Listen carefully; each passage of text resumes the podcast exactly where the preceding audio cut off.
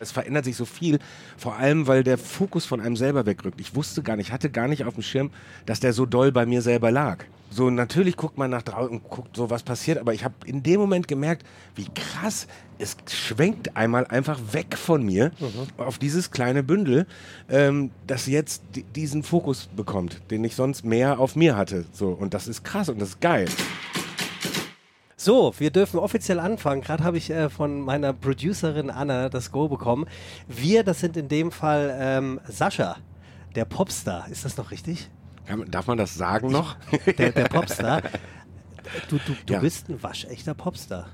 Das ist schön, dass du das sagst. Also ich habe äh, das selber, doch, ich sag mal so, ich wollte das immer.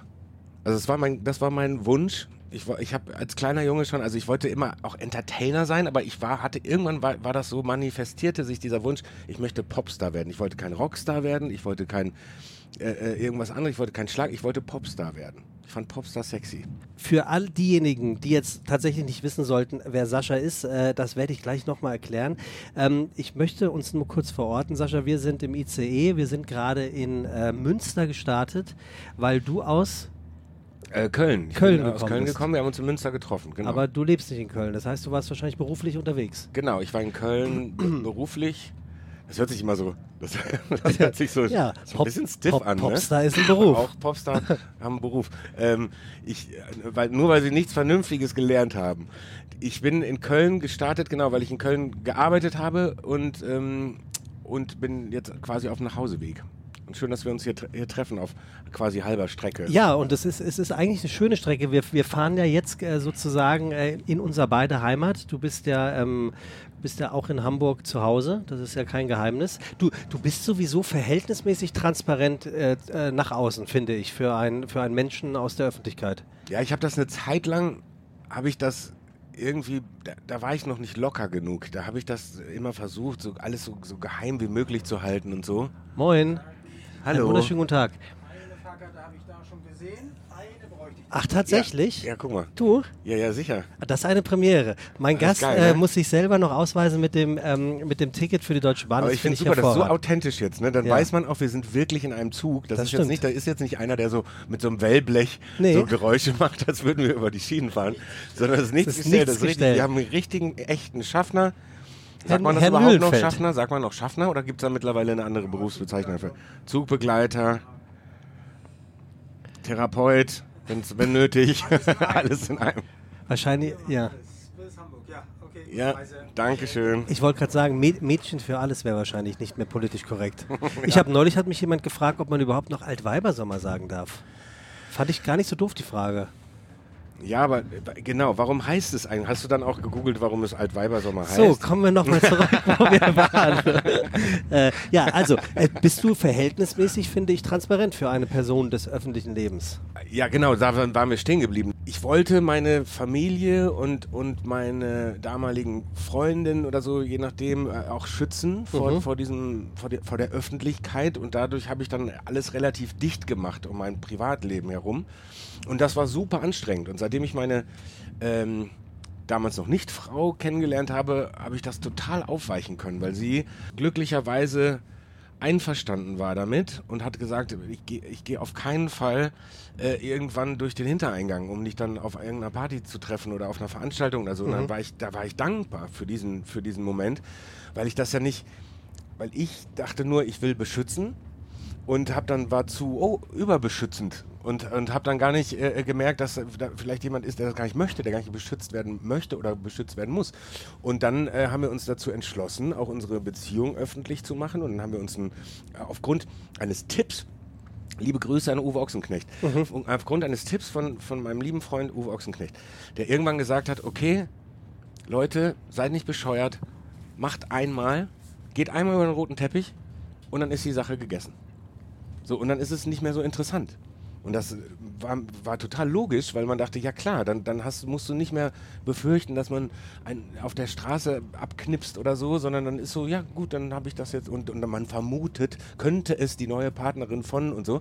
Und dann haben wir einfach mal, sind wir über einen roten, kleinen roten Teppich, kleinen süßen roten Teppich in Hamburg gegangen und bot sich gerade an, da war eine schöne Veranstaltung und dann sind wir dahin und dann, und damit war es dann klar. Und dann, und seitdem also wir zeigen natürlich nicht alles, es gibt Grenzen und so, das finde ich auch gut, aber auch so mit so, so zu Hause, unser zu, zu Hause war sonst immer so, das war so ein, so ein Heiligtum und so. Und ja, da sieht man auch mittlerweile, machen wir Fotoshootings in unserem Haus und so, weil es uns einfach so gut gefällt und weil wir auch, glaube ich, ein bisschen bequem sind, dass wir dann Mhm. sagen, warum nicht, warum nicht bei uns so und, und ähm, das ist irgendwie schön, das macht es irgendwie lockerer, das macht das ganze Leben lockerer, dann, dann ist man nicht so verkrampft. Ein Star zum Anfassen. Ich habe äh, in der Vorbereitung auf unser heutiges Gespräch gelesen, eine eigene Revue-Show, eine Autobiografie, ein Kinderbuch, Sandliederalbum und nun auch noch ein verfeinertes und mit neuen Songs angerichtetes Best-of-Album. Und da habe ich mir die Frage ausgedacht, Sascha, ist jetzt Showtime? Also das ist ja wirklich, das, das ist ja, ir- das ist ja irre viel, ähm, was, was du gerade an Output hast. Ja, das ist, äh, ich sag mal so, das ist auch wirklich viel.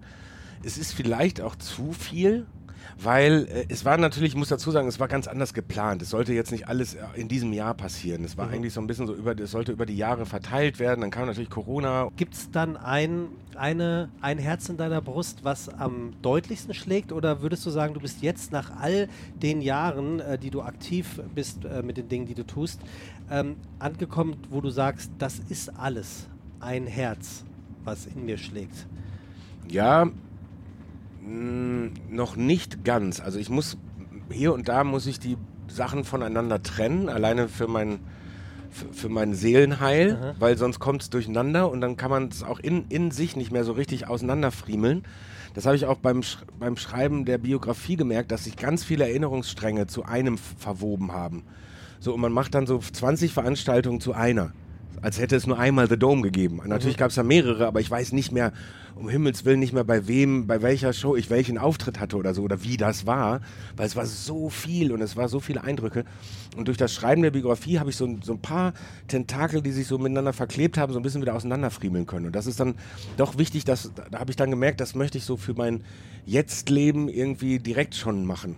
Also eine vernünftige Ablage. Und da trenne ich zum Beispiel, bei mir sind die Sachen äh, Album und Tour mit dieser Show, mit Sascha der Revue-Show, also die Show über mein Leben, das gehört zusammen. Das ist für mich eine Welt und, die, und das dazugehörige Buch. Und äh, Kindermusik und Kinderbuch ist n- was Eigenes, weil ich das auch nicht alleine mache, sondern weil ich das zusammen mit meiner Frau mache. Und ähm, dadurch ist es al- alleine schon sch- ist es in einer anderen Schublade. Natürlich ist es alles auch Sascha und da ist überall Sascha drin und so, aber es ist schon was anderes, wenn man Musik für Kinder macht oder auch dem, oder Ideen für, ein- für ein Kinderbuch hat oder so, dann, dann ist das ist das woanders, ist das in, im anderen im anderen äh, äh, Stadion. Wenn du ähm, zurückdenkst in all die, die Jahre, die du äh, unterwegs gewesen bist, das ist ja auch kein Geheimnis, auch das äh, hast du schon erzählt. Bist du, wenn immer du unterwegs bist, äh, zumindest im Auto, auf dem Beifahrersitz oder hinten? Weil du hast ja keinen Führerschein. Bis heute nicht. Wenn ich mit meiner Frau fahre, bin ich auf dem Beifahrersitz. Mhm. Wenn ich mit einem Fahrer fahre, dann äh, bin ich meistens auf dem Rücksitz. Da Okay. kann ich mich besser ausbreiten. Das Ding ist ja, bei mir ist ja so, ich bin ja im, in der Mobilität am kreativsten. Heißt, wenn ich Bahn fahre zum Beispiel, Ja. dann kann es durchaus passieren, also jetzt sitzen wir hier alleine in einem Abteil, so, ne, aber wenn ich irgendwie nur noch einen Platz erwische, irgendwo mitten im, im Großraum, dann kann es durchaus sein, dass man mich aufstehen sieht, äh, äh, hektisch und irgendwo hingehen, wo ich denke, hier ist vielleicht am leisesten, Okay. damit ich in mein Telefon eine Idee reinsummen oder singen kann. Ach? Weil ich in der Mobilität am kreativsten bin. Ich, ich kann zum Beispiel im, im Auto, hänge ich so oft meinen Gedanken nach, dass meine Frau die Krise kriegt, wenn sie mich dann anspricht und ich nicht antworte, weil ich gerade so, ich tagträume dann, aber ich, ich habe Ideen. Also es ist jetzt nicht so, dass ich dann denke, oh, jetzt, jetzt am Strand liegen wäre schön, sondern ähm, in meinem Kopf passieren dann so Sachen, Bilder, Melodien, dazu habe ich manchmal sogar schon Videoideen zu einem Song, den es noch gar nicht gibt. Ja. Und so. Und das, da, da, da, das brauche ich manchmal. Und das passiert im, im Flieger, im Auto, in der Bahn, also äh, überall, wo Bewegung drin ist. Ich habe nämlich, als ich auf dem Weg heute von Hamburg nach ähm, Münster gefahren bin, habe ich mal ganz bewusst äh, den Blick nach außen äh, stehen gelassen und habe mir die Landschaft angeguckt. Und wenn wir jetzt auch mal hier raus äh, äh, gucken, ist es ja nicht nur sehr, sehr grün, sondern sehr landschaftlich. Und ich habe irgendwie festgestellt, es ist nicht nur beruhigend, sondern es hat tatsächlich irgendwie kreatives Potenzial. Ist das, was du meinst mit kreativ im Mobilsein? Ja, ich glaube schon, weil dadurch, dass, durch, dadurch, dass das, das Vehikel sich ja schon fortbewegt, ne, hat man selber vielleicht nicht das Gefühl, jetzt auch noch sich bewegen Mhm. zu müssen. So, also so im, im Sinne von, ich gehe jetzt. Ich habe zum Beispiel beim, beim Gehen spazieren gehen oder walken, was ich jetzt jeden Morgen mit meiner Frau mache, habe ich jetzt nicht so, da ist das nicht so, weil ich mich selber bewege. Wenn ich aber bewegt werde dann, und dann halt rausschaue, jetzt zum Beispiel hier auf die Landschaft so, ne? man, man lässt einfach mal auch den Blick ein bisschen schweifen und dann zieht das so an einem vorbei und man denkt, wie schön. Und dann guckt man sich das so an und das wird dann zu so einer Matrix. Und innen drin geht es dann irgendwie ab. Das lädt ein zum, zum Rausdenken so. Und das ist, äh, glaube ich, vielleicht, vielleicht das Geheimnis von so von so Bahnfahren und so, weil man wirklich beim, die meisten hängen, muss ich mich selber mit einbeziehen, hängen ja nur noch am, am Handy oder am, am iPad oder am Rechner oder keine Ahnung. Und äh, man sollte mal, wenn, gerade wo du sagst, merke ich, man sollte mal viel öfter wieder mal einfach nur rausgucken und die Umgebung so ein bisschen auf sich wirken ja, Mir ging es tatsächlich heute so und ich, ich dachte so, es war so viel Grün und es war so viel Wald, ähm, dass äh, es, äh, es wirklich, ich finde, es, Deutschland ist kein hässliches Land. Nein, wunderschön, traumschön. Also jetzt gerade, wo wir hier vorbeifahren an so einem Müllcontainer äh, drauf, muss, jetzt, muss es auch geben. Okay. aber Timing ist alles. Ähm, aber die, die äh, ist grundsätzlich wunderschön. Ich bin, ich bin ja wirklich gerne auch äh, viel unterwegs, auch im, im, im Sommer und so, wenn wir so Festivals spielen und so. Und dann gibt es ja wirklich so Festivals von, in Orten, von denen man noch nie gehört hat vorher in seinem Leben. Und das genieße ich total, ne? das umarme ich, weil ich, weil ich dann wieder eine Gegend kennenlerne, die ich noch nicht kenne. Oder die Gegend kenne ich vielleicht schon, aber den Ort noch nicht und so. Das ist wirklich, Deutschland äh, kann äh, wunderschön sein. Muss es nur, nur zulassen. Und wenn man hier jetzt so durch die Lande fährt und so, die Felder, Bäume, ist einfach, das ist ein Traum. Fähr, fähr, hast du eine Lieblingsstrecke mit der Bahn, wo du sagst, äh, das, ist, äh, das ist mir die liebste, weil die ist schnell und zuverlässig? Ach, ich finde die Nord-Süd-Strecke grundsätzlich ganz, ganz cool, weil man kommt ja relativ flott überall hin. Ich, meine Lieblingsstrecke, wenn es um, um so um so Zeit gut machen geht, ist, ist Hamburg-Berlin ja, tatsächlich, ja. weil da finde ich irgendwie, das ist so meine, jetzt landschaftlich ja auch traumschön, ne? Mecklenburger Seenplatte und so, wo man überall so durchfährt und so, aber ähm, auch so von der Effizienz finde ich die irgendwie, mhm. finde ich die mit am coolsten, weil ich äh, nach Berlin, ähm, da, da ist, es am, ist man mit dem Zug am schnellsten. Du bist ja sowieso generell viel unterwegs, aber du bist äh, seit knapp fünf Jahren äh, dann ja auch verhältnismäßig unerwartet Familienvater geworden. Auch das kann man erzählen, weil ihr auch in der Öffentlichkeit darüber sprecht, dass ihr Eltern geworden seid, ähm, obwohl ihr das eigentlich nie so wirklich geplant hattet, Eltern zu werden. Das war nicht geplant. Es war nicht ausgeschlossen, aber auch nicht geplant. Und es war, kam relativ überraschend und ähm, war aber das Schönste, was uns hätte passieren können. Also ich glaube, dass ähm, dass man sich das halt, und ich mache da auch mit, weil ich ja selber auch jetzt nicht so äh, dahinterher war, mache ich jetzt auch nie, sage ich nie, jeder muss es wirklich ganz wertfrei so für sich entscheiden, wie er es, wie er meint, dass es richtig ist. So, ne? Ich kann nur aus eigener Erfahrung sagen, dass wenn das nicht passiert, ich hätte es vielleicht nicht gemerkt, dass mir was fehlt im Leben, so, ja. ne? weil es ja nie passiert ist. Aber jetzt, wo, ich, wo es passiert ist, wo ich glücklicher, unfassbar stolzer Papa bin, ähm, kann ich mir nicht mehr vorstellen, dass es nicht so wäre. Hat sich da, hat sich mit äh, Otto, so heißt er euer Sohn, hat sich ähm, dein berufliches Leben verändert? Also im Sinne von verrückt? Sind andere Dinge wichtiger, also so viel wichtiger geworden, dass du auch das nicht für möglich gehalten hättest?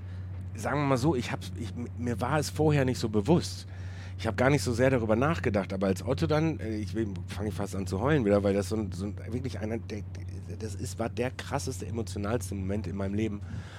Als nach der Geburt mein kleiner, äh, äh mein kleines äh, äh, äh Baby hier vorne auf meiner Brust lag und in dem Moment hat sich alles geändert. In dem Moment hat sich komplett hm. meine gesamte Einstellung, natürlich ist vieles gleich und es verändert sich nicht alles. Ne? Das ist auch totaler Quatsch, weil man das immer denkt. Aber es verändert sich so viel, vor allem weil der Fokus von einem selber wegrückt. Ich wusste gar nicht, hatte gar nicht auf dem Schirm, dass der so doll bei mir selber lag.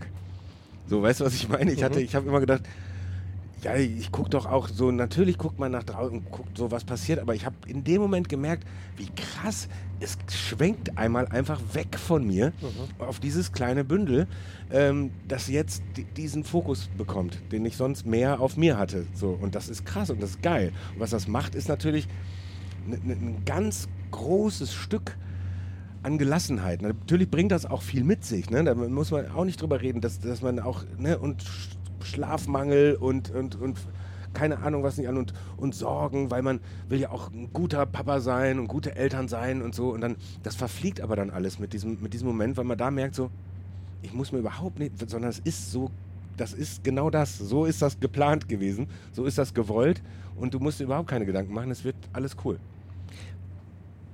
Hast du in dem Moment auch eine Angst vor der Zukunft bekommen, weil du vielleicht dich gefragt hast, ob du ob du dem standhalten kannst, dieser krassen Verantwortung, die. Ja, die Verantwortung ist das, äh, sorry, ich bin total ins Wort gefallen. Die Verantwortung ist, ist das, was, was mich tatsächlich am, also nach wie vor am meisten beschäftigt. Aha. Nicht, ob ich der gerecht werden kann, sondern sie ist einfach da.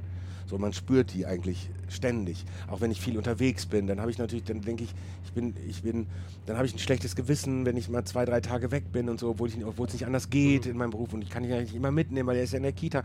Und dann ist man immer in so, so ein bisschen in so einer Zwickmühle. Ist, wie weit kann ich das so? Und ich versuche es natürlich so, so wenig wie möglich zu machen, so, so länger weg zu sein. Aber es lässt sich nicht immer, nicht immer ändern und dann kriege ich immer schon, kriege ich echt so, so schlechte Gefühle und so. Ne? Aber am Ende ist das auch das Leben, was wir führen, auch als Familie. Und da ist dann, ist dann Otto auch äh, extrem cool und auch dran gewöhnt und so, ne, dass das irgendwie mal ist. So, der ist dann auch traurig. Wir sind dann gestern waren wir am Telefon und dann war er traurig, dass Papa nicht da ist, so am Abend. Der ist ja, ähm, also ist ja in einem Alter, wo er auf, auf, alle Fälle realisiert, was die Eltern beruflich machen. Und ähm, im Kindergarten und später in der Schule fragt man ja auch immer, was macht, was, was macht dein Vater so?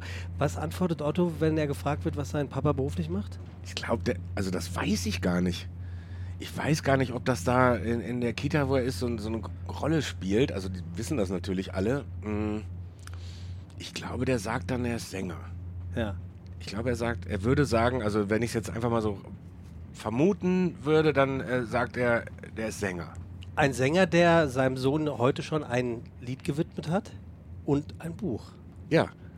Ja, das Lied war natürlich, also das ist natürlich etwas, wo man nicht dann, dann hergeht und sagt, so, ich schreibe jetzt mein Lied für, für meinen Sohn oder über meinen Sohn, sondern das, das, das muss dann passieren so. Ne? Das, das, es war so ein bisschen so, die, ich habe, wir haben diese Show konzipiert und es fehlten noch, also es fehlten zwei Lieder. Es fehlte ein Opening-Song, also so, also war der Wunsch ne, von, von uns allen.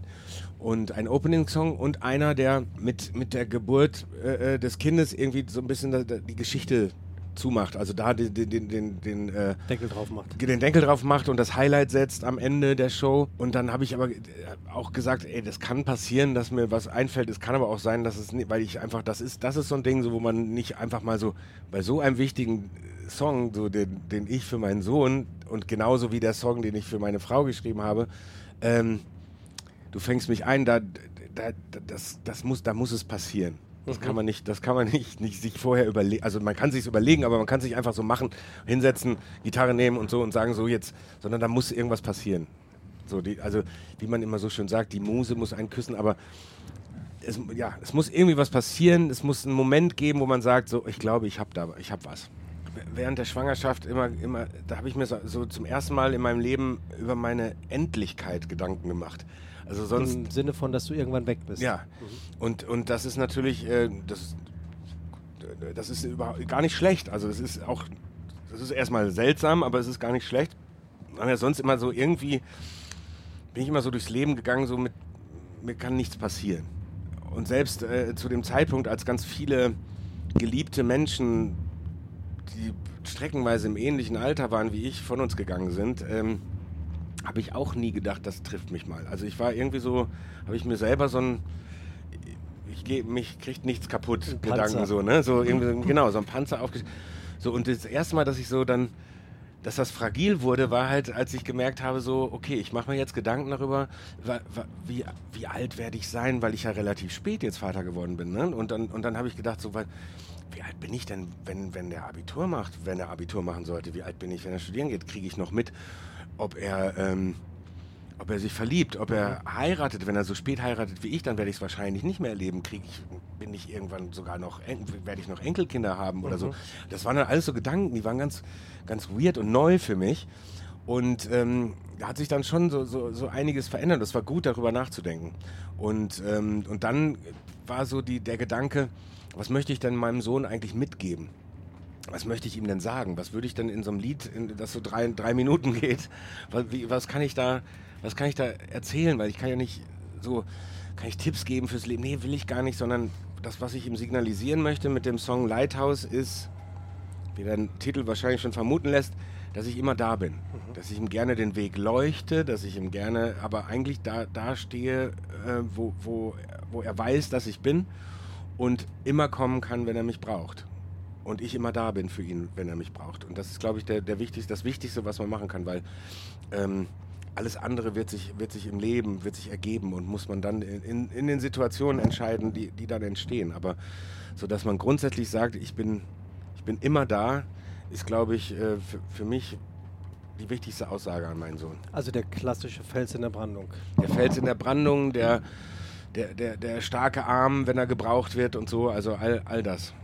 Und bist, bist, du mit dem Gefühl jetzt mittlerweile ein bisschen ähm, einfacher unterwegs? Weil ich finde, diese, diese Rechnung zu sagen, wie alt ist wohl mein Kind, wenn, wenn er das macht, wenn er jenes macht, wenn er jenes macht, äh, wie alt bin ich dann, ist ja ein, ein sehr valider, nachvollziehbarer. Hast du ein bisschen mehr den Frieden gemacht, dass du vielleicht bestimmte Dinge nicht mehr miterleben willst und dann ist das halt so? Ich habe generell, ich muss ganz ehrlich sagen, ich habe überhaupt keinen Bock, zu sterben. aber wer hat das schon? nein, aber ich, ich, ich kann das nein, sehr gut nachvollziehen. Das ist so ein, das ist so ein ganz seltsamer Gedanke, wenn man wirklich an, an, so, ne, man stellt sich das ja nicht wirklich vor, weil es kann ja wirklich auch morgen passieren. Es kann jetzt passieren. Weißt du, so, das ist so, mhm. und das, da will ich aber gar nicht drüber nachdenken. Ich glaube nur, dass ich habe viel mehr meinen Frieden damit gemacht. Also das waren wirklich am Anfang, bevor Otto auf der Welt war, als er dann auf die Welt kam, war eben auch das. Das war dann alles nebensächlich. Wie alt warst du, als er auf die Welt kam? Äh, lass mal zurückrechnen, ich würde sagen 46, 47. Würdest du sagen? Ja, ja, okay. ich musste. Äh, ja, okay. Wie alt war ich? Weil ich äh, habe äh, aufgehört zu zählen. Nein, natürlich nicht. Ich habe äh, mit, warte, jetzt bin ich 51 und Otto wird 5, also war ich so 47. Genau, okay. Naja, also dieser Gedanke, also worauf ich hinaus will. Äh, hast du Angst. Hat, hat Sascha, der Gorilla, also so, so, das ist ja eins deiner, Lieblingstiere, ein Gorilla, ein starker Affe, der da steht und äh, auf der einen Seite ähm, sehr empathisch und sehr intelligent, auf der anderen Seite sehr spaßig und, und lustig im, im äh, Leben unterwegs ist. Hast du vor was richtig Angst? Kennst du Angst? Absolut. Absolut. Ich weiß nur nicht, im Moment kann ich es nicht genau definieren. Im Moment habe ich so ein bisschen so Weltangst. Mhm. So, so vor allem so ein bisschen. Ne? Also so, so überall brodelt so ein bisschen. Und das zusammengenommen ist halt schon, finde ich, macht, kann ganz schön Druck ausüben so. Und ähm, ich habe ganz klassische Höhenangst zum Beispiel. Also so, ich habe so, ich habe ziemlich starken Vertigo-Effekt. Also wenn ich irgendwo stehe in einer Höhe, zieht es mich nach unten. Mhm. Das ist so, ich habe mal, ich habe das mal nachgelesen. Das ist, weil irgendwas mit dem Ohr, das hat mit dem Ohr zu tun, mit dem Mittelohr, das hat dann irgendwie so das Auge und das Ohr sind nicht, sind nicht, äh, können mit der, bei manchen Menschen, so wie bei mir, mit dem, mit der Höhe, also wenn die von oben sehen, darunter gucken, dann meint das Ohr da unten sein zu müssen. Okay. Und deshalb hat es diesen Effekt, dass es einen so runterzieht. Und das finde ich ganz schön krass. Und das ist bei mir sehr stark ausgeprägt. Und ähm, ansonsten Angst, ja, jetzt so vor Mensch, menschlichen Sachen, also ich, ich weiß gar nicht, nee, habe ich mir nie so richtig Gedanken gemacht. Natürlich habe ich Ängste, Sorgen, Nöte auch so, ne? Aber, aber so richtig, so richtig Angst habe ich eigentlich nicht. Außer, kann ich gar nicht sagen, ich glaube, so, so, Krieg, also jetzt, wo wir es so, na, so nah mitkriegen wieder, wieder mal, das ist, das wabert ja immer. Also so, so, sowas nochmal, äh, nochmal, also sowas zu erleben, also das ist schon etwas, wo man vor allen Dingen auch, äh, also auch ohne, ohne Kinder, aber auch gerade mit Kindern, dann da, da nochmal so richtig, da, da spürt man so ein, so ein, so ein Unwohlsein, so, da, wenn, so bei dem Gedanken daran, was würde man denn dann tun, was ist dann die Situation mit, äh, ne, mit irgendwie mit zwei Sachen flüchten müssen oder, oder keine Ahnung, ich finde ich ganz schrecklich. Mhm. Ängste, die du hast, würdest du die deinen, deinen Sohn mitbekommen lassen oder? Also so gut es geht natürlich nicht. Also A will man natürlich irgendwie äh, ähm, auch sich die Blöße nicht ja. geben, wenn Aha. man von einer Spinne erschreckt oder so. Ne? Erschreckst du dich vor Spinnen? Ich mag, ja, ich mag sie nicht. Ich habe ich hab, ich hab irgendwie, ich habe jetzt auch, ich muss sie jetzt nicht, ich muss jetzt nicht so eine behaarte Spinne auf das die Hand nehmen oder so. Ne? Das könnte ich wirklich nie. Also so eine Vogelspinne auf die Hand nehmen oder so, das ging gar nicht. Ich würde so im, so im Fernsehen, wo man sich dann nicht, wo man dann sagt, so, wo man nicht, wo man nicht den Rückzieher machen will.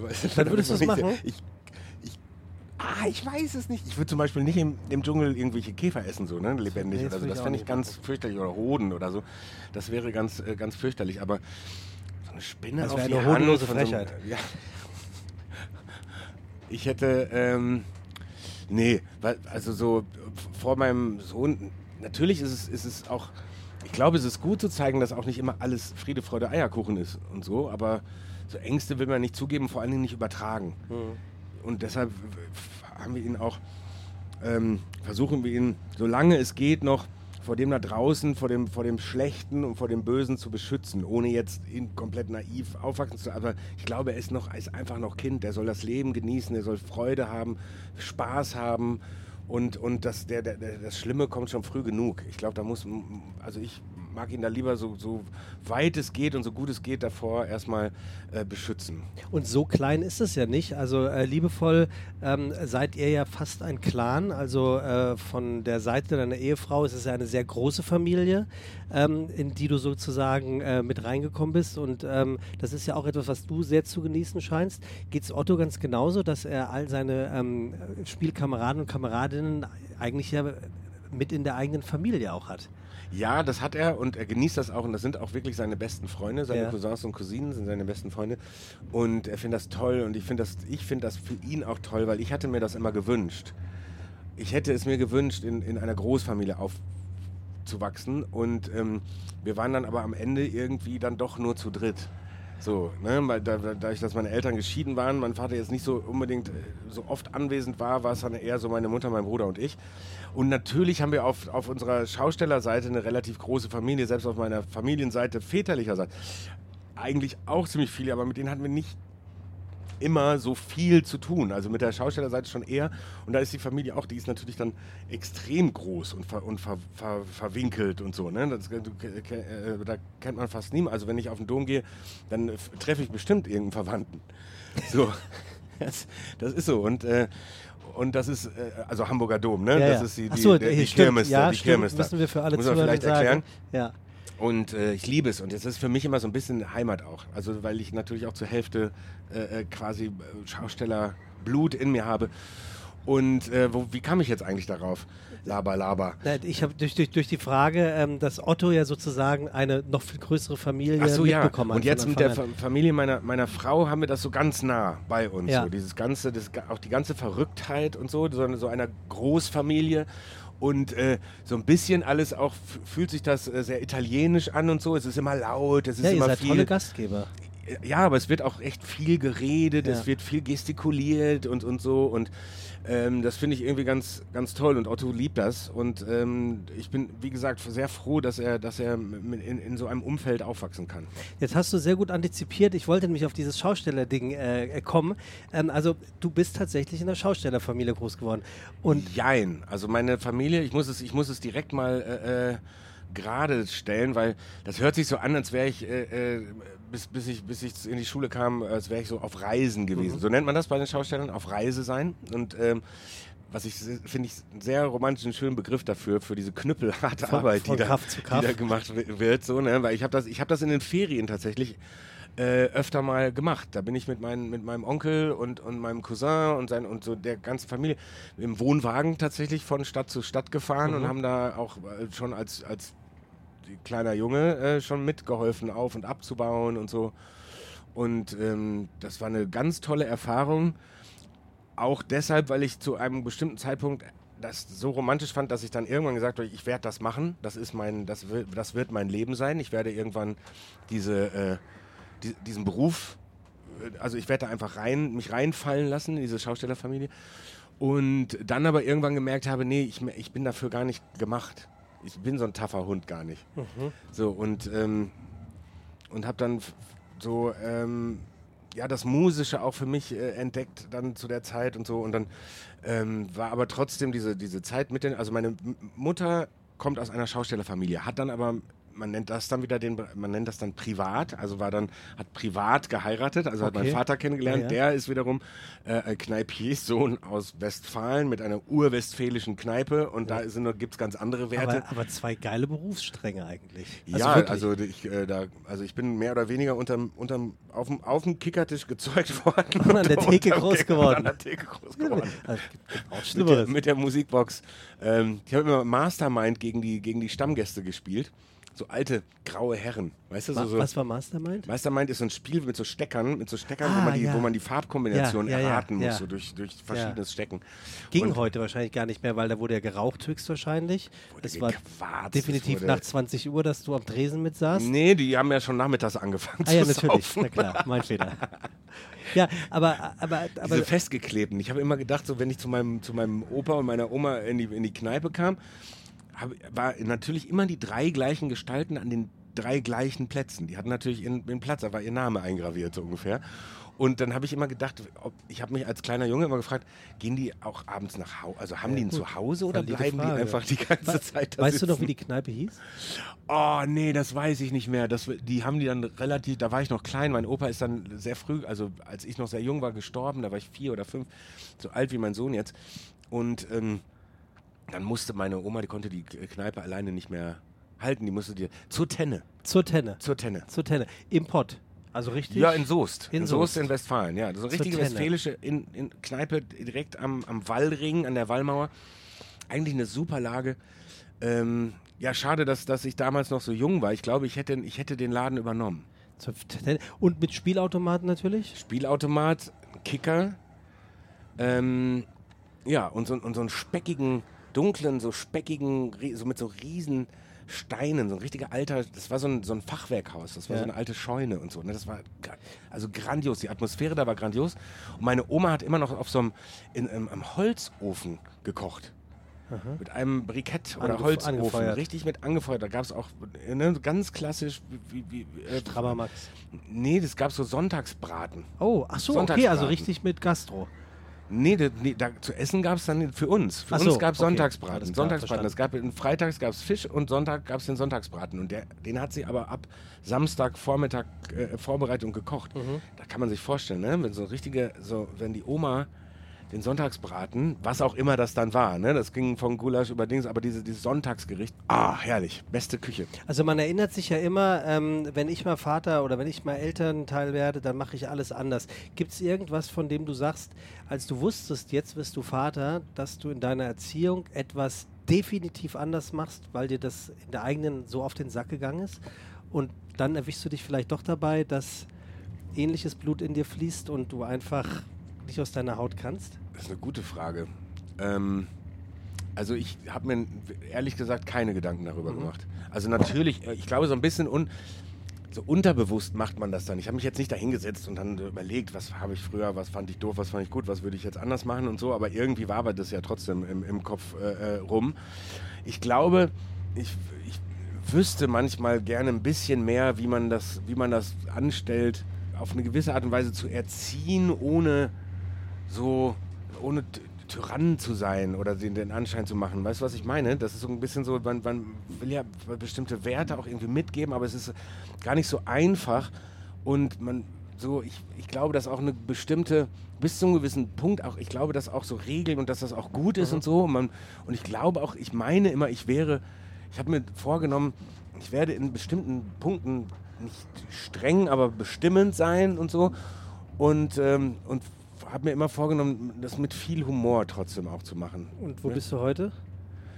Viel Humor. Viel Humor. Weil Vor allen Dingen Selbstironie, weil das alles nicht so klappt mit dem Strengen. Das ist natürlich irgendwie so, ah, man, es ist wirklich schwierig, äh, konsequent zu sein. Weil, also früher hieß es dann ja antiautoritär äh, zu erziehen, wenn man so ein bisschen. Ja, das geht nicht. Heute ist es, glaube ich, eigenbestimmt, ähm, dass man die Kinder eigenbestimmter so ein bisschen durch die Erziehung ähm, schweifen lässt. Aber ich glaube, was du mit dem Tyrannischen meinst, äh, manchmal kommt ja man ja nicht aus seiner Haut raus und sagt, das muss aber so sein, weil war schon immer so. Und Ja, obwohl das habe ich nicht, weil beim, das gab es bei uns auch nicht. Ah, okay. war, war schon immer so. Also das, also ich glaube, so ein bisschen bevor äh, Otto auf die Welt kam, habe ich auch manchmal so, so Elternzeitschriften gelesen oder so Blogs oder so ne, und habe dann so über so Sachen, wo ich keine Ahnung hatte und so und irgendwie hat man dann irgendwann macht das Klick und man denkt so, ja komm ey, das wird sowieso irgendwie wird das und, es wird okay. Hat, hat ja auch geklappt. Du bist viel unterwegs, aber du bist auch total gerne zu Hause. Du bist ein Heimscheißer. Das äh, habe ich auch irgendwo gelesen. Immer mehr, ja. Ähm, eigentlich trägst du diese Herzen aus deiner Erziehung ja trotzdem noch aus deiner Kindheit in dir. Also das Schaustellerhafte, das ähm, Unterwegssein, das jeden Abend auf einer anderen Kirmes, also auf einer anderen Bühne zu stehen, auf der einen Seite. Und dann der Wunsch nach Familie, Geborgenheit, ähm, italienisches Dasein. Jeder ist willkommen, aber bitte gerne bei mir zu Hause.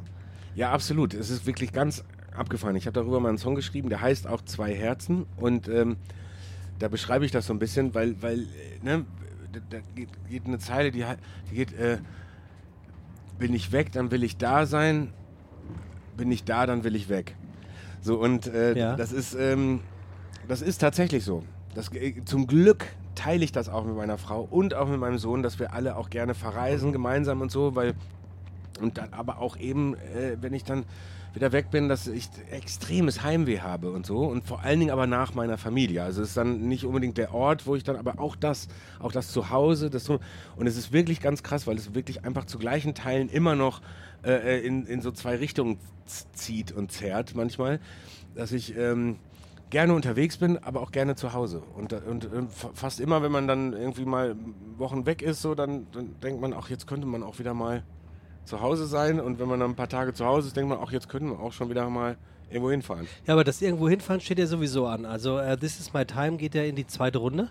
Genau. Ähm, was, die, die Frage eines jeden Moderators, was erwartet, was erwartet, was erwartet Strunz? Was erwartet deine Gäste, wenn sie sich jetzt äh, eine Karte für, für deine, was ist das, eine Show, eine Revue? Es ist eine Revue, also ich würde Revue sagen, Revue, Revue trifft Revue am ehesten so. Ne? Also Shiny Floor, Big Band. Showtreppe, das Wichtigste überhaupt. Oh, Showtreppe, ja. Showtreppe. Ich komme am Anfang der Show die Showtreppe runter. Das ist, war mir so wichtig. Hast du manchmal Angst, da runterzufallen? Nee, überhaupt nicht. Gott, wäre das unangenehm. Das wäre super unangenehm. Doch, ne, ganz kurz hat man manchmal so den Moment, bevor da ist so eine, so, eine, so eine Wand, die geht so auf, bevor ich rauskomme. Und wenn die noch zu ist, denke ich so, boah, heute nicht runter. Warum man sich auf einmal, die ist schon 20 Mal runtergegangen und alles ist gut gegangen.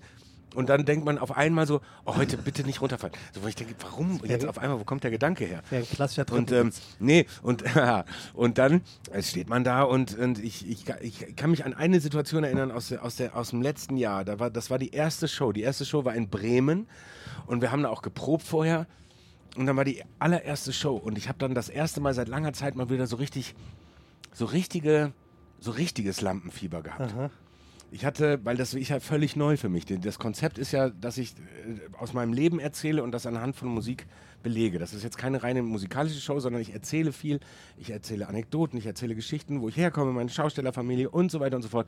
Und auch so meinen Werdegang erkläre ich dann und so. Und ist hoffentlich sehr, sehr humorvoll und auch manchmal ein bisschen traurig und so. Also es ist äh, so eine kleine Reise, eine emotionale und und äh, da war mir schon auch wichtig, dass das gut klappt und ich stehe hinter dieser, dieser Wand, da ist so eine LED-Wand und die geht dann auf und dann komme ich da so raus. Und ich stehe da vor, hinter noch verschlossener Tür und denk so, oh, gleich geht's los. Gleich geht, Erst war ich so, bin locker da hoch und alle ja abgeklatscht und so und dann stehe ich da und da ist so, so ein Moment noch so von so einem 10, 20 Sekunden, wo man nochmal Zeit hat, kurz nachzudenken. Und dann plötzlich so gung, gung, gung, gung, ging das Herz irgendwie Puls auf 180. Und ich, so, und ich habe so fast so einen Panikanfall gekriegt, sodass ich fast gesagt, ich kann da gar nicht rausgehen jetzt und so. Ne? Dann geht die Tür auf und ich sehe das Publikum, ich sehe links und rechts meine Band, ich sehe die Showtreppe, sehe meine Bühne und ich merke in, in, in, in einer Millisekunde, hier bin ich und hier gehöre ich hin. So, ich hatte, es war alles verflogen. Jede, jede Lampenfieber, Panik, Angst vorm Versagen oder was falsch machen oder so. Ich habe dann in dem Moment in, da, gemerkt, Alter, das ist doch, da wolltest du immer sein. Das ist der Platz. Und oh. zwar in diesem Surrounding, in diesem, in diesem, mit, mit, mit, mit diesem allem, was ich mir da überlegt habe. Und ab da war für mich, äh, war das Ding klar. Augen auf bei der Berufswahl. Ja. Also das ist ja, das muss ja ein äußerst befriedigender Moment sein, äh, zu wissen, das, was ich hier gerade tue, ist nicht nur das, was mir Spaß macht, das ist das, was ich immer wollte und es hat geklappt. Ja, genau, das war super befriedigend. Und, und äh, aber auf so einen ganz so eine ganz befreiende Art und Weise. Hast du einen Anker ähm, bei deinen Auftritten? Suchst du jemanden, ähm, an dem du dich gedanklich festhältst äh, in, einem, in einem Moment oder, oder, oder spulst du, also bist du du? Also ich Nur bin, bei dir. Ich, in dem Fall bin ich wirklich, also ich kenne, ich weiß, was du meinst und ich kenne das auch. Das hängt immer aber auch von bestimmten Gegebenheiten, wenn ich jetzt ähm, so Songs ab oder so, wenn ich jetzt zum Beispiel alleine unterwegs bin und jetzt zum Beispiel bei den Sommershows oder so, da habe ich relativ oft dann auch während, auch manchmal während eines Konzerts auch an, an, an Julia, meine Frau, gedacht oder auch an meinen Sohn gedacht und so. Und ähm, bei diesen Shows, die ich da mache, da denke ich immer in dem Moment, also ich, ich bin da auch so ein bisschen, so ein bisschen wie so ein Schauspieler in meinem eigenen Leben. Mhm. So, und äh, dann, dann lasse ich mich auf die Situationen ein, in denen ich gerade Ja. bin. Und dann denke ich an das, wo, wo es herkommt. Also ich denke in dem Moment, wo ich von meiner Oma erzähle, denke ich an meine Oma. Und, ähm, und denke an den Moment, wie ich mit ihr vor der Hitparade gesessen habe und wir äh, Howard Carpendale zusammen geguckt haben. Und in dem Moment, wo ich, wo ich in, den, in, den, in den 90ern wieder bin, wo, wo meine Karriere angefangen hat und so, und ich über The Dome spreche, fühle ich mich wieder zurückversetzt in diese Riesenhalle mit diesen Zehntausenden von Leuten und in einer schwebenden Kugel, wo ich mit Young Diney äh, Walk on By gesungen habe. Ja, Jan Delay, also nicht zu verwechseln mit Jan Delay, äh, für, für all die etwas jüngeren Zuhörenden. Ähm, wir haben uns ja beruflich schon an der einen oder anderen Stelle, ähm, sind wir schon mal aufeinander getroffen und haben uns äh, für mein Empfinden immer gut unterhalten. Ähm, tun wir jetzt schon wieder. Und zwar trotzdem immer über Neues. Also es, es hört irgendwie hört es ja nicht auf bei dir. Du bist, du gehörst jetzt zur verhältnismäßig älteren Garde des deutschen Showbusiness. Also du bist gefühlt schon immer da. Würdest du sagen, du bist sowas wie deutsches Kulturgut? Das ist, das ist genauso wie mit dem Älterwerden oder mit dem, Naja. mit dem irgendwann mal nicht mehr da sein. Man denkt immer nicht, dass es einen selber mal ereilt. So, ne? Man denkt immer, man guckt so als junger Mensch so auf die, so, so auf die, auf die Helden und auf die Ikonen irgendwie so schaut man hinauf und, und, und denkt auch nie, also man denkt immer so, ah, da wäre ich mal gerne, also beneidend vielleicht, so da, da würde ich mal gerne hinkommen, aber man, man, man denkt nie, da werde ich mal irgendwann sein. Und, ähm, und so ein bisschen fängt das so langsam bei mir an, so zu wirken. So, ich merke das, wenn ich irgendwo bin und so, dass es dann irgendwie so ein bisschen so jetzt so langsam so kommt, so nach 25 Jahren äh, äh, erfolgreich unterwegs sein, wofür ich dankbar bin jeden Tag, äh, dass ich das noch sein darf. Es hätte ja auch sein können, dass ich nach, nach, nach zwei Songs wieder in der Versenkung verschwinde. So, ne? Und ich, und ich habe irgendwie ich das große Glück und natürlich ist es nicht nur Glück, aber und auch viel Fleiß und so, aber, aber trotzdem auch das große Glück, dass es bei mir anders gelaufen ist und äh, dafür bin ich dafür bin ich sehr dankbar. Und wenn man dann so irgendwo jetzt so hinkommt und man jetzt so der ist, zu dem man vielleicht früher aufgeschaut hat und das selber aber gar nicht merkt, weil man es gar nicht so richtig wahrhaben kann und will, äh, dann ist das schon äh, manchmal erstaunlich, was dann so passiert, wenn man so, wenn dann so junge Künstler, die total erfolgreich sind, äh, so in meiner Gegenwart so ein bisschen nervös wirken. So, und man das gar nicht so schnallt und denkt so, ich bin doch auch Fan von dir, ich finde das toll, was du machst und so. Und dann, und dann irgendwann registriert so, ja, Moment mal, stell dir doch mal, mal vor, wie du vor 20 Jahren Whitney Houston kennengelernt hast. Also nicht, dass ich mich jetzt mit Whitney Houston vergleichen will, sondern einfach nur, nehmen wir noch, nehmen wir jemand anders, Udo Jürgens, keine Ahnung, und zu dem man immer aufgeschaut hat, als das Kind schon kannte. Oder Thomas Gottschalk. Als Kind schon kannte, wir hätten das mit Bratwürstchen, äh, Bockwürstchen und Kartoffelsalat am Samstagabend nach der Badewanne äh, im, im, im, Strampler oder im äh, Oldtimer äh, Nicky Frotte-Anzug, Schlafanzug, irgendwie da vor dem Fernseher gesessen hat. Und dann lernt man die irgendwann kennen. Und so. Und äh, als ich äh, zum Beispiel Thomas Gottschalk das erstmal, das war für mich, das war so krass. Den habe ich immer im Fernsehen gesehen und plötzlich bin ich in seiner Show und trete da auf. Und dann denke ich so, vielleicht geht es ja so ein paar jü- jüngeren Menschen dann auch so, die mich dann, die mich dann sehen und die mir im Grunde genommen schon auf eine Art, auch wenn sie vielleicht meine Musik nie so wirklich gehört haben, aber schon so als Person des öffentlichen Lebens, als berühmte Person irgendwie immer wahrgenommen haben und plötzlich neben dem stehen oder vor, dir- vor dir stehen und, und, äh, und du, sprichst denen ein Kompliment aus und dann sind die ganz nervös und du weißt nicht warum. Und dann wird einem das plötzlich klar. Also deine Bescheidenheit ehrt dich ja, aber ich, ich versuche es nochmal ein bisschen brutaler. Du hast ja einen roten Faden der Karriere, der, der fing irgendwann an und seitdem ist, bleibt der gespannt. Sitzt du dann irgendwie mit wem auch immer da und sagst, okay, jetzt haben wir es 2005 und wir müssen jetzt mal gucken, dass wir in diese Richtung gehen, damit ich so bleibe und damit ich auch ein Ding nach wie vor bin? Oder bist du so authentisch unterwegs, dass du sagst, ey, ich mach's einfach, solange es mir Spaß macht und solange die Leute überhaupt noch Bock darauf haben und probiere mich einfach an der einen oder anderen Stelle Kinderbuch Revue neu aus. Also ich glaube, wenn ich von Anfang an jemanden an meiner Seite gehabt hätte, der mich, der sich super gut auskennt, der hätte wahrscheinlich mir dazu geraten, immer das Gleiche zu machen. Singen. Nee, immer das Gleiche zu machen. Okay. Also auch in der Musik, so, also auch okay, musikalisch, verstehe. einfach Mhm. immer dabei zu bleiben, weil das doch irgendwie so eine gewisse, so, ne, so eine Stringenz, siehe Rolling Stones oder so, äh, funktionieren kann dann über 50, 60 und 100 Jahre so. Du ne? hast das Gegenteil Gefühlt. gemacht. Nee, ich habe nicht das Gegenteil gemacht, aber ich habe zumindest ähm, auch manchmal sogar gezwungenermaßen, weil ich gemerkt habe, wenn ich das jetzt nicht tue, wenn ich diese Veränderung nicht mache, dann fühle ich mich in meiner eigenen Haut nicht mehr wohl und dann mag ich mich nicht mehr im Spiegel angucken und kann mich selber nicht ertragen, weil das dann Mummenschanz wäre. Also wenn ich eine Entwicklung, Was wenn wäre ich das? Mummenschanz. Was ist das? Ist Das ist äh, äh, so Verkleidung, also so, so okay, Dings. das kommt also aus so, ne? Ostwestfälischen. Kann sein, ich weiß es gar nicht. Mummenschanz. Wir sagen Verkleidung. Ja. So, und dann äh, bist du dann, und wenn, wenn man sich selber weiterentwickelt und bleibt aber bei der Figur, die man mal irgendwann erschaffen hat, dann kommt man in, in, so, äh, so- in so eine komische Zeitschleife und dann will man immer jemand sein, der man nicht mehr ist. Und das funktioniert, glaube ich, Verstehe. meines Erachtens nicht. Manche tun das und ich glaube, dass es ihnen nicht gut tut. Und manche kommen damit aber auch wunderbar klar, weil sie ein ganz anderes Verhältnis zu sich und, und ihrer Figur haben. Für mich war es immer wichtig, dass, dass das möglichst deckungsgleich ist. Und deshalb hat sich bei mir immer so ein bisschen was hier und da ein bisschen was verändert, mal links und rechts am Wegesrand schauen, auch nicht zu krass oder so, sondern äh, einfach da, wo ich mich wohlfühle, also äh, ma- manchmal die Comfortzone verlassen, um sich eine neue zu erschaffen oder um die Comfortzone zu erweitern. Ich glaube, darum geht es eigentlich, dass man auch mal so, so ein bisschen so diesen Bereich, den Tanzbereich um sich herum so ein bisschen ausweitet, um sich da auch wohlzufühlen. So. Sind, sind in den Momenten oder ist in so einem Moment Dick Brave entstanden? Der ist aus, aus völliger Verzweiflung und, und, und äh, entstanden.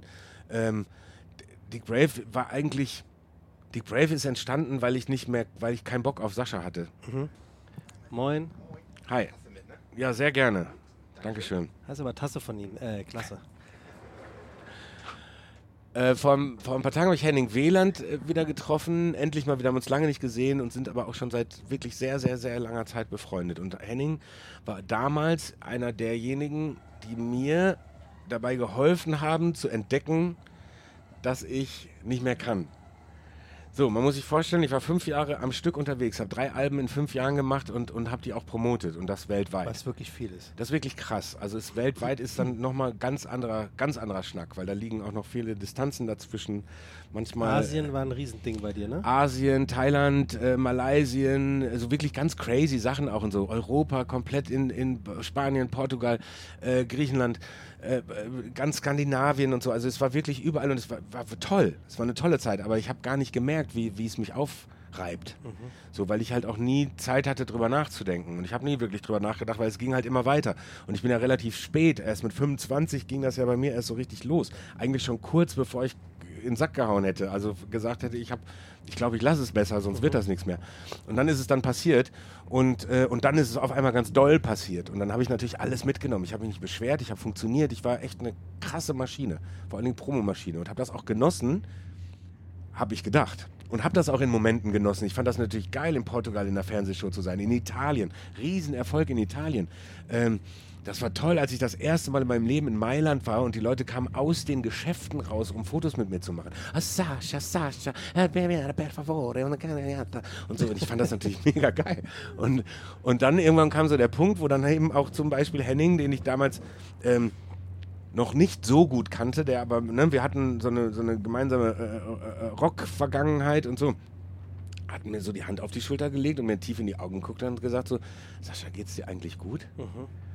Und das hat mich zum Nachdenken gebracht und ich habe dann gemerkt so, oh shit, mir geht's überhaupt nicht gut. und habe dann irgendwie nach langem Hin und Her in meinem Kopf habe ich dann äh, mich tatsächlich getraut, so Ende des Jahres boah, 2002 oder so, ähm, zu sagen, Plattenfirma und Management, ich mache jetzt ein Jahr Pause. Das war, da musste ich mich echt zu durchregen, weil ich natürlich klar. mir auch nicht eingestehen wollte, dass ich ganz schön, ganz schön fertig bin. So, das ist sch schwierig, wenn man so, wenn man das auch so geil findet. Weißt du, es ist Plus ja auch die so. Angst, eventuell vergessen zu werden. Ja, das spielt dann eine kleinere Rolle, weil man ja weiß, dass, also ne, das war eher so dieses, dieses Ding jetzt, ja, vielleicht ein bisschen den Faden nicht zu verlieren und so, ne? Das war schon, das war schon eine Entscheidung. Und, ähm, und dann habe ich die gefällt und erstaunlicherweise waren auch Plattenfirma und Management waren tatsächlich so und, und ich habe also keine Gegen, ich habe Gegenwehr erwartet und habe aber eher Zuspruch bekommen, was ich ganz toll fand. Und muss man auch mal sagen, weil so viele immer erzählen, dass die Plattenfirmen so fürchterlich, so, fürchterliche äh, äh, Treiber sind, die einen durch die, durchs Hamsterrad jagen und so. Ja, können sie, aber in dem Fall haben sie auch äh, äh, Verständnis, nicht nur Verständnis gehabt, sondern auch wirklich mit, mitgedacht und gemerkt, dass, ich, dass das besser ist, mir jetzt mal kurz mal Und mentale Gesundheit war damals ja noch nicht so okay, wie es heute ist. Damals gab es den Ne? Begriff Burnout noch Gab's nicht. gar nicht. Den gab es Ja. gar nicht. Da war man halt erschöpft. ja, So und äh, Weichei. ja, genau. ja, selber hat man sich das ja wirklich auch da, deshalb nicht zugestanden, weil man wollte ja nicht eben kein Weichei sein und so. Und ich komme ja aus so einer Familie, eine hart arbeitende Familie Maloch. und so Malocher-Familien, ob jetzt auf der Schaustellerseite oder der Seite meines Vaters.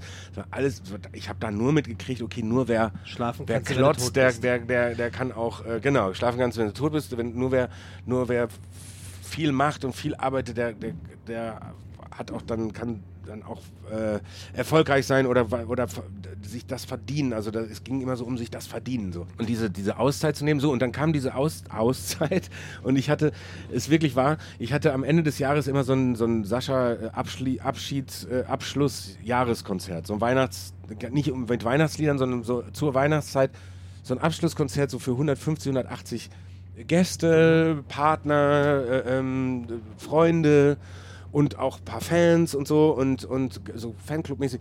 Und dann haben wir da so ein klein, immer so ein kleines Konzert gemacht. Meistens mit, mit Sascha-Songs, so auf Unplugged und so, so ein bisschen niedlich. Und dann äh, hatte ich, in dem Jahr habe ich gesagt, ich kann das nicht. Ich kann jetzt, ich kann die Songs gerade nicht mehr singen. Das ist, möchte ich nicht.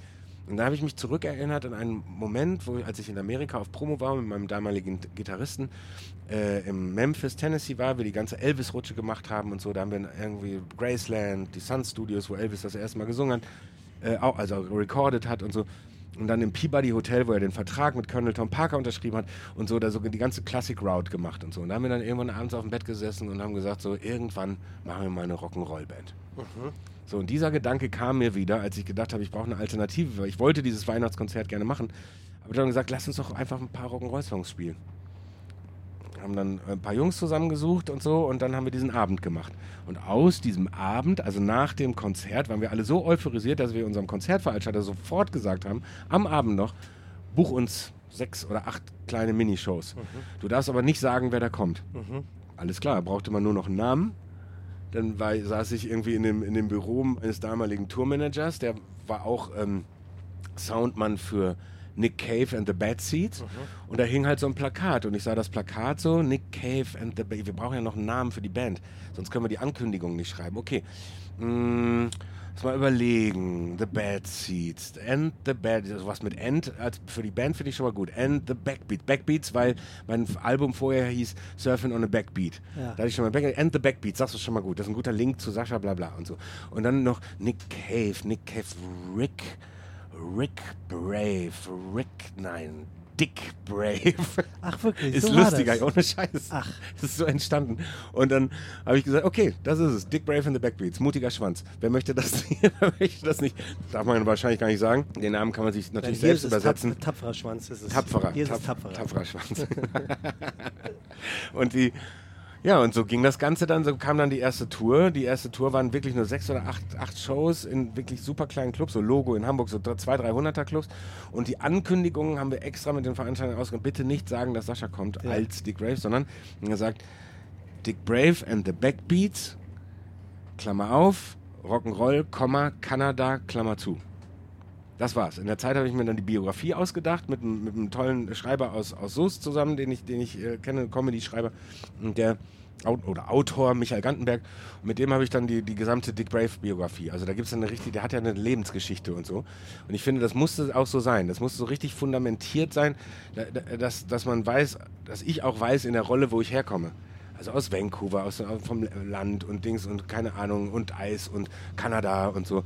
Und äh, dann hatte auch jeder, jeder aus der Band hatte auch seine eigene Biografie, quasi Kurzbiografie, damit die auch alle wussten, wo sie, wo sie herkommen und wie sie miteinander und wie sie sich überhaupt kennengelernt haben. Und so. Das hat richtig Bock gemacht. Es hat so viel Spaß gemacht, sich das, sich das auszudenken. Und dann habe ich natürlich diese Rolle gehabt. Dann bin ich in dieser Rolle geblieben. Dann habe ich mir überlegt, dass er mal in, in Soest stationiert war. Da gab es nämlich äh, kanadische äh, äh, Soldaten. Und äh, habe dann gedacht, so, das wäre doch lustig. Daher kann der so ein bisschen Deutsch. Weil er mal, aber eigentlich ist er ein Riesenstar auf der ganzen Welt. Und kommt jetzt mal nach Deutschland zurück, um mal, um das hier auch mal wieder äh, auszuleben. Und so ging das dann so seinen Weg. Das fand ich irgendwie sehr Was, lustig. was, was macht der heute? Der Also ist, wie- äh, wie hast du den- Der hat, der hat, der ist Investor geworden, hat mit sein ganzes Geld in so Startups und so investiert, lebt jetzt auf einer Yacht und hat keinen Bock mehr auf Musik. Nie mehr oder wartet er, bis Sascha äh, ein Ich Mental glaube- Health Problem kriegt? ich glaube, das A hat er schon und ähm, ich, ich glaube, man, man muss ihm das wieder ein bisschen schmackhaft machen, weil das ja eigentlich, da- da- das ist ja, da kommt er ja her. Ich glaube, der, der vertut sich da gerade, dass, dass das sein Leben wäre, jetzt in Saint-Tropez oder äh, irgendwo in, auf den Bahamas rumzulungern. Viel- Vielleicht der Vorband äh, in der Revue oder so, wer weiß das schon. Irgendwann mal. Ja, in der Revue schaut er ja vorbei. Stimmt, Da da schaut er ja vorbei. da Da, das ist das Einzige, wo, wozu, wozu ich ihn bringen konnte. Und ähm, ich, also ich kann mich noch erinnern, wie Dick Brave, aka du, bei TV Total und so war. Das, äh, Im Prinzip war es wirklich die, die erste, äh, oder du warst sowas wie der Arzt Schröder aus der Musikbranche. Also keiner wusste, dass du es bist anfangs. Es wussten wirklich, also es war wirklich erstaunlich. Ich habe eine ich hab ne super lustige Anekdote dazu. Ne? Wir waren dann, nachdem wir die Woche bei, bei Stefan Raab gespielt Ja. haben mit TV Total, haben wir die, die Band ersetzt und hatten dann als Genau. Dick Brave sind wir dann, dann eine Woche aufgetreten und hatten dann am Ende der Woche war noch die VOG WM. Und dann sind wir zur VOG WM gefahren und haben im Vierer VOG gewonnen als Dick Brave. Und am nächsten Tag ist mein Bassist, Kont Kontrabass mit einem riesen Bass im Taxi zum Flughafen gefahren. Und der Taxifahrer aus dem Sauer Sauerland natürlich, ne, sagte dann, äh, so hier, auch gestern dabei gewesen oder was? Äh, war, war gut, ne? War gut gewesen. Ne? War die erste VOG-WM aller Zeiten. Aha. War gut gewesen, ne? Und, er, und, und dann, ja, wir sind sogar mitgefahren und so, ne? Ja, wir haben sogar gewonnen. Er so, ne, ne, ne, ne, ne, das waren die Kanadier. so. Wirklich? Ja, und, Geil. und das war so, das war, die, war, ja, das war ja, ich hätte nie gedacht, dass wirklich bei einigen so, so dass, dass es so lange dauert, bis der Groschen fällt. Weil ich meine, das ist nun mal das gleiche, ist nun mal das gleiche Gesicht, nur mit Koteletten dran. Ähm, aber es war geil, weil das war so eine, es war eben die, die, die imperfekte Illusion. Äh, dieses Denglisch, diesen Dialekt äh, oder diese, die- ja, eben nicht richtig Deutsch sprechen können, so, da habe ich, hab ich wirklich ganz viel, ich habe ganz viel Spaß gehabt. Ich fand es immer toll, wenn die Leute es mitgemacht haben. Ich war mal in der NDR Talkshow äh, als Dick Brave. So, und die, wir haben den Stiefel halt durchgezogen, ne? Ich habe komplett als Dick Brave da gesessen. Das ist einfach, das war, das hat, das war, es ist auch tricky, also sich da, da nicht dann rauszuplumpsen so aus der Rolle irgendwann so, weil man denkt so, ach komm, jetzt hör auf, das weiß doch jetzt mittlerweile jeder so, ne? Aber es, aber es hat trotzdem immer wieder so diebische Freude habe ich dabei. Die Süddeutsche Zeitung hat geschrieben, habe ich hier gelesen, äh, äh, liegt auch nahe, 1000, äh, nicht 1000 Sascha, sondern 1000 Sascha. Ähm, es stimmt ja auch. Also du, du bist ja, A, häutest du dich an der einen oder anderen Stelle äh, und, und es sieht auch, noch, sieht auch noch gut aus, funktioniert, aber du hast wirklich viele Talente, die in dir schlummern. Also ne, klassische Entertainer-Qualität, die in dir steckt. Schauspielerei, äh, Singerei, offensichtlich Schreiberei. Ich wusste lange nicht, wa- was ich damit anfangen soll, ne? weil, weil es ist ja irgendwann, es gab, es gab so eine Zeit, da, da war das völlig gang und gäbe und da waren diese Menschen gesucht. So, das war aber die Zeit vor mir. Also das war die Zeit der Peter Alexanders, der Harald Junkes, der Kuhlenkampf. Frankenfeld, Kuhlenkampf und Ja. so. Wo diese Allround-Talents, Rudi Carell und so, wo die auch sich nichts geschissen haben und einfach, die sind einfach, ob sie singen konnten oder nicht, die sind singend die Showtreppe runtergekommen. So, und haben dann Sketche gespielt. Gibt es eine tolle Reportage übrigens über Ah, genau super. die eben genannten, ich Ja. glaube im NDR oder so, weil du sagst genauso, die haben sich nichts geschissen. Ja. Also das waren ja ganz unterschiedlich. Der eine war cholerisch, der nächste war ein ganz toller. Die haben sich kaum vorbereitet. Die, die, ähm, die Sender hatten teilweise richtig Angst, wenn der Kuhlenkampf gesagt hat, er überzieht jetzt mal wieder 40 Minuten. Ja. Das war dem völlig egal. Das war dem egal und, und das zum einen natürlich bewundernswert, zum anderen aber auch, dass sie, dass sie das auch so, dass der eine war eben so, der hat sich überhaupt nicht vorbereitet, der andere war akribisch in der Vorbereitung und so und hat, und hat es aber so aussehen lassen, als hätte er sich nie vorbereitet und so. Das finde ich, die, das ist die Stark. große Kunst des richtigen Entertainers. Das haben nämlich die Jungs so Frankie und, und wenn wir jetzt mal nach Amerika gehen, Dean Martin und so, das haben die ja alles in der per absoluten Perfektion drauf gehabt. Ne? Die kamen 160 Mal in der gleichen, auf die gleiche Bühne in Vegas 160 Mal die gleiche Show gespielt und haben es jedes Mal so aussehen lassen, als hätten, als hätten sie es gerade ausgedacht. Das ist genial. Das finde ich ist genial. Und, äh, und das habe ich zum ersten Mal gemerkt, dass das auch, äh, also nicht nur als, als Fan in mir steckt, sondern eben als echte Person und als, als äh, äh, Darsteller, äh, als wir Live in Swinging gemacht haben, als wir mit Ray Garvin und Michel Mittermeier ähm, unterwegs waren und, und Swing gemacht haben und so. Da habe ich zum, da war das so, da war ja so, da war ja Red Pack der Grundgedanke und Ja. so, ne? Und da, und äh, da, da haben wir das dann so, ja nicht imitiert, sondern mit unseren Personen halt irgendwie ähm, mit, mit Leben gefüllt. Und jeder war er selbst. Keiner war Dean Martin oder keiner war Frank Sinatra. Wir haben die Rollen nicht zugeteilt, sondern es war halt jeder sich, er, er selbst, aber im Spirit vom, vom Red Pack. Also Freunde gehen gemeinsam auf die Bühne. Und äh, da haben sich so gegenseitig die Bälle zugeschoben und so. Und das war natürlich auch größtenteils geskriptet mit ein bisschen Platz für Improvisation, damit man wieder neue Sachen äh, im Programm hat. Aber grundsätzlich ähm, wirklich, ich habe mich immer so gesehen. Es gab, und darauf wollte ich eigentlich hinaus, es gab eine Zeit dann eben in, in der Musik, wo man als Musiker nicht ernst genommen wurde, wenn man zum Beispiel Fernsehen gemacht hat. Ach ja. So. Zumindest wurde einem das immer erzählt, seitens Ja. Plattenfirmen und so, ah nee, auch, auch so in so Shows zu gehen oder so, wo man dann sagt, ah nee, dann denkt man vielleicht oder selber was zu moderieren, hätte ich total Bock drauf gehabt, auch damals schon. Ich hatte ja nach zehn Jahren Sascha, hatte ich ja meine eigene Show, einen Abend leider nur. Und da habe ich total schon, schon Blut geleckt und habe gedacht, so, boah, das ist doch, das ist doch was für mich. Komm, hier, komm. Achso, und die Plattenfirma dachte, dann denken die Leute, es läuft in der Musik nicht mehr so. entweder sie da, genau, entweder das oder man wird nicht mehr ernst genommen, weil man ist ja jetzt der Kaspar vom Dienst im Fernsehen oder so. Das war damals so, war, war so ein Ding. Es dauerte ganz lange, bis dann, bis dann so Sendungen kamen wie zum Beispiel The Voice oder sowas, als dann äh, die auch Musiker sich wieder ins Fernsehen, ins Unterhaltungsfernsehen getraut haben so und nicht nur irgendwo ihren Song performten, sondern eben halt auch als qua- quasi als Darsteller oder beziehungsweise als Mitwirkende tatsächlich dann in, in so einer Show zu sitzen und und äh, da, da hat sich das Ganze wieder ein bisschen aufgelockert. Das Krasse ist, wenn man zu viel darüber nachdenkt, wie man, wie man rüberkommt, dann, dann kommt man nicht weit.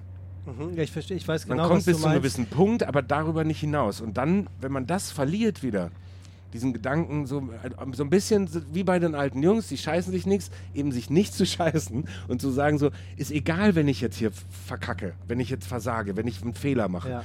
Es ist nicht schlimm, weil es ist ja dein Ding. Ja. So, weißt du, was ich meine? Und- Und wenn man dann nicht mehr, nicht mehr, nie- davor, vor dem Scheitern nur noch Respekt hat, aber keine Angst Keine mehr, Angst mehr. dann äh, Ja. ist man auf der richtigen Seite. Ja. Und da bin ich angekommen und deshalb äh, fühle ich mich so wohl jetzt in, in meiner Haut, in dieser Rolle, in diesem, in diesem Ganzen, was ich jetzt so, was so um mich herum ist und so und in meiner Familie und in den, das alles so.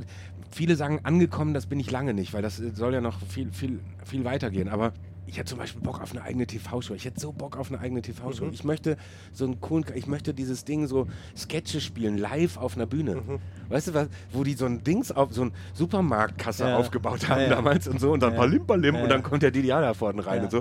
So, ein- so, ein- sowas finde ich so cool. Hätte ich so Bock drauf. Sketche.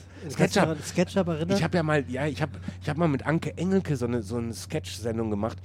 Das war so, das hat mir so gut gefallen. Ich, ich frage mich immer, wo sind die alle geblieben? Weißt Ja. du so, und ich hätte so gerne so weitergemacht.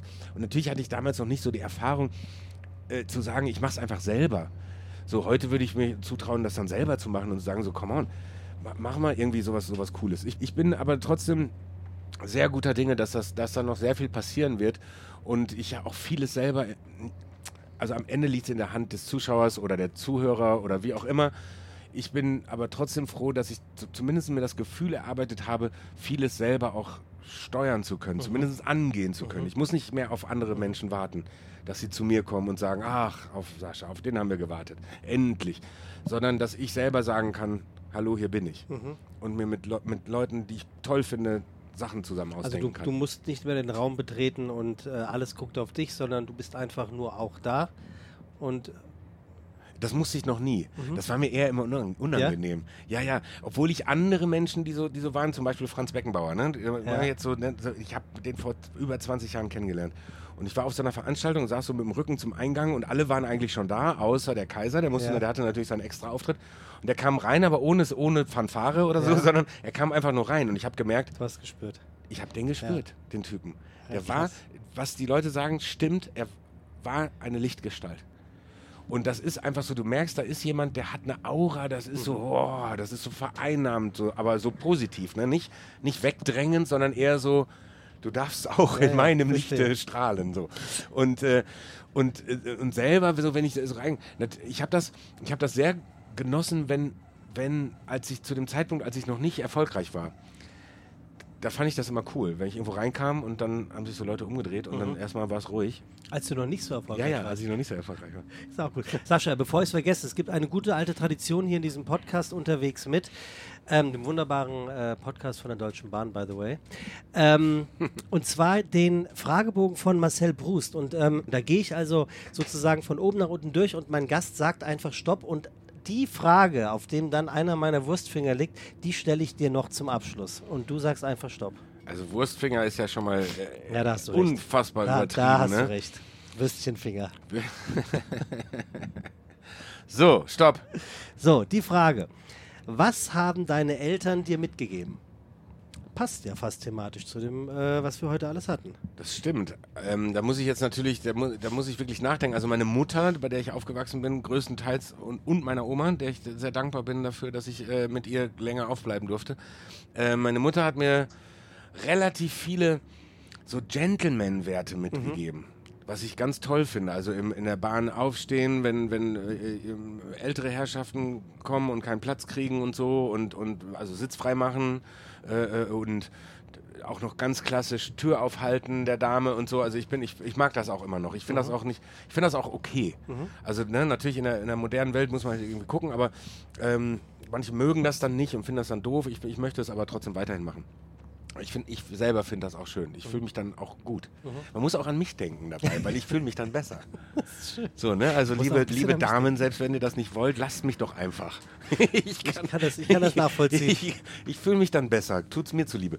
Und, äh, und mein Vater mh, hat, hat mir schon auch äh, mit, auch wenn er jetzt nicht so wirklich an der Erziehung beteiligt war, aber, aber schon auch, sagen wir mal, so, so viel ge gezeigt, so wie man es wie man's nicht macht. Auf, ach so, jetzt, ah, okay. So, nein, er war immer ein sehr hart arbeitender Mann und das äh, ist das, was ich mir definitiv auch von, von, von ihm abgeguckt habe und so, nicht so schnell, also er hat auch in der Gastro und so, ne, das ist so, da, da, da, gibt es die Stunden, der war Koch und so, ne, das ist irgendwie, das ist wirklich tough so, ne, und dann, und dann, da habe ich schon so, so, so ein bisschen so, so ein Überlebens- und Durchhaltevermögen und so mir, mir abgeguckt. Mm.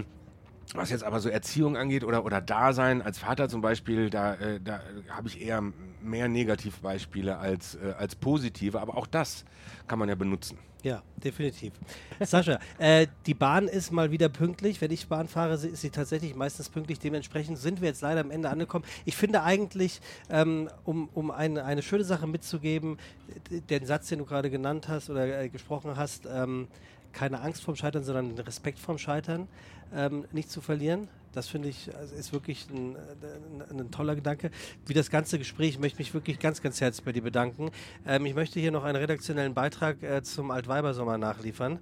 Äh, dem deutschen Wetterdienst zufolge leitet sich der Ausdruck Altweibersommer vom altdeutschen Wort weiben ab. Das bedeutet, Spinnennetze zu weben, deren Fäden besonders im Herbst gut sichtbar sind, wenn sich frischer Tau darin fängt. Also, Also keine Spur weiterhin, wir können, wir können äh, immer noch laut Altweibersommer Das sagen. machen wir. Und ich möchte natürlich unseren Zuhörern noch sagen, ähm, dass wir überall zu hören sind, wo es Podcasts gibt und äh, sowohl bei Spotify als auch bei Apple Podcast könnt ihr gerne Kommentare hinterlassen. Da gibt es jetzt diese wunderbaren Funktionen. Ähm, manchmal stehen da auch Fragen, die ihr beantworten könnt, beziehungsweise an denen ihr euch beteiligen könnt. Ihr könnt uns erzählen, wie euch diese äh, Folge gefallen hat, wie ihr den Gast heute gefunden habt und vor allem, ähm, wen ihr euch vielleicht als Gast hier in dieser Sendung wünscht. Bei Apple kann man übrigens noch Sternchen verteilen. Ich würde, äh, Sascha würde ich für diese Folge sechs von fünf Sternen geben und falls irgendjemand da draußen ist, der sagt, ey, Sascha, Sketchshow, Fernsehshow, machen wir. Bitte auch. Ja, vor allen Dingen in Bayern. Bitte melde dich. Sascha, Sketcho. Sketchshow. Danke dir. Ganz herzlichen Dank fürs Danke dir, Zuhören. Äh, fürs. Zuhören. Danke für Ja. Also, mach's gut. Tschüss. Tschüss.